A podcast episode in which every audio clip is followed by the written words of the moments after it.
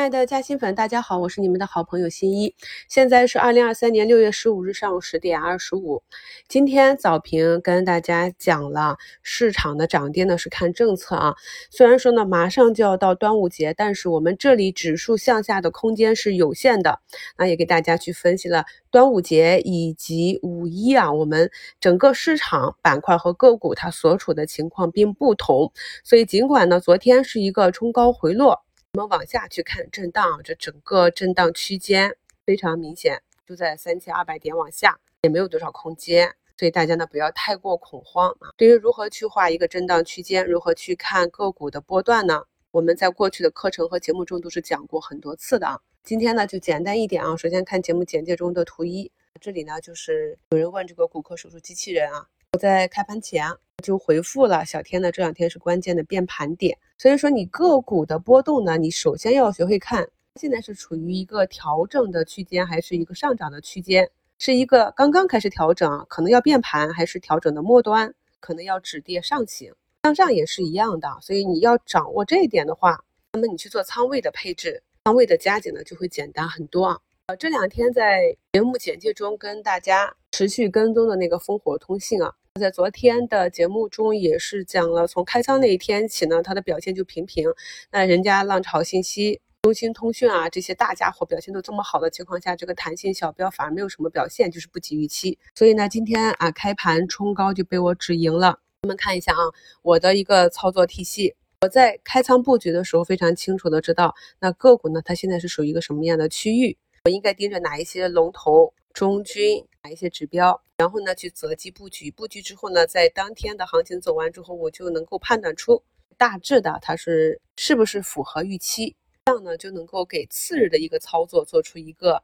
制定的依据。那么次日呢，就是根据我们的计划去执行出局即可啊。所以呢，每一笔不管是短线、中线还是长线，你开仓的时候，你一定要有逻辑，并且呢要有一个持股周期。那对于短线来讲的话，两天、三天啊，五天或者一周，什么样的情况下这个持股周期可以拉长？就是这个股价超预期的好，这样才是把短线做成中线的一个条件，就是让利润奔跑，绝对不是你开仓准备去套利的一个短线被套了，然后你多拿两天，再多拿两天啊，再补补仓，把短线套成了中线，这是错的。这一点非常重要！不管呢你有没有加入新的新米团，跟我们一起学习，你现在听到我的节目就要理解到这一点。那对于中长期的布局呢，你中期根据业绩布局的，那么你就要等到这个业绩出来，根据你当时布局的这个逻辑，再结合市场的情况去做应对。那如果长期的呢？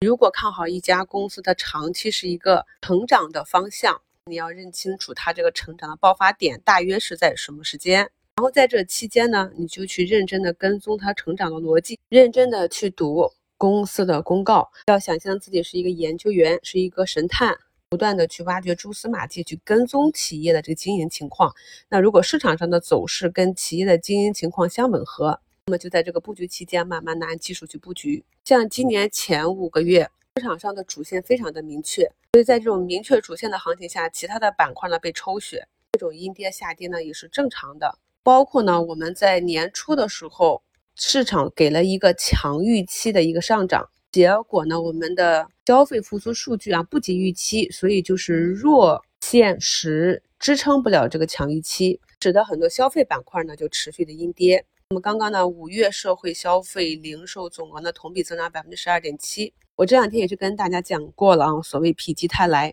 数据好了，你有一个强的现实。然后你去打上这个预期的时候，要求这个预期会更强，才能够支持股价的上涨。如果是整个现实比较弱的话，市场的走势呢也是修正成一个弱预期。那么在这种情况下，往往呢都有一个过于悲观的下杀。再之后呢，一旦这个数据走好，行情呢就很容易走好。比如说这个新能源汽车，整整跌了快一年了，各种各样的价格战啊，销售数据的不及预期啊，那整个板块呢跌得比较凶啊。我们看一下周二涨停的赛力斯，是以前的小康汽车啊，在缺口上方震荡两天之后，今天又一个涨停，这是近期新能源汽车销售数据超预期的一个表现。还有像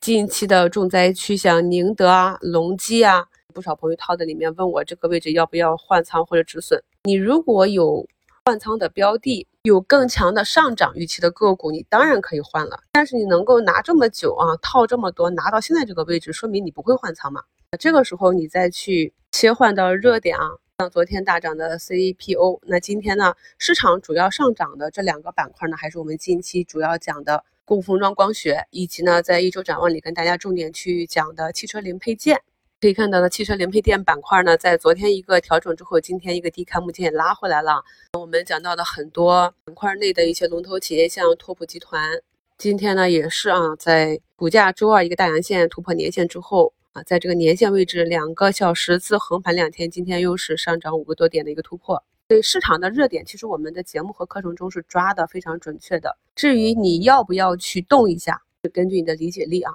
像今天，无论是隆基还是宁德、阳光这种啊，大概率的都是宣告着一个底部慢慢形成了。医药也是一样的，凯莱英呢目前是上涨五个点，康龙化成三点七个点啊，兆研啊、通策啊这些啊都是红盘，它们下跌的速率已经慢慢的放缓。所以，即便是你前面做的并不好，那么认真的回听我们近期的节目，你再对着看盘软件去看一下，就会发现啊，认真的听节目，然后去看图形，那些真正适合我们去关注和逐步布局的这个底部区间是比较好找的，就是一个关键字：等，耐心的等待啊。与此同时啊，像中微啊、新源股份啊、寒武纪、龙芯、中科。海光信息这些啊，今天就是一个继续的下跌啊。这是我近期一直跟大家去讲的这个高低板块不同的情况。当然是任何板块它都有可能上涨，是在这个短期的上涨背后，我们一定要知道这个中期的位置和板块运行的情况。就是我在六月八日股市收评里跟大家讲的，你一定要区分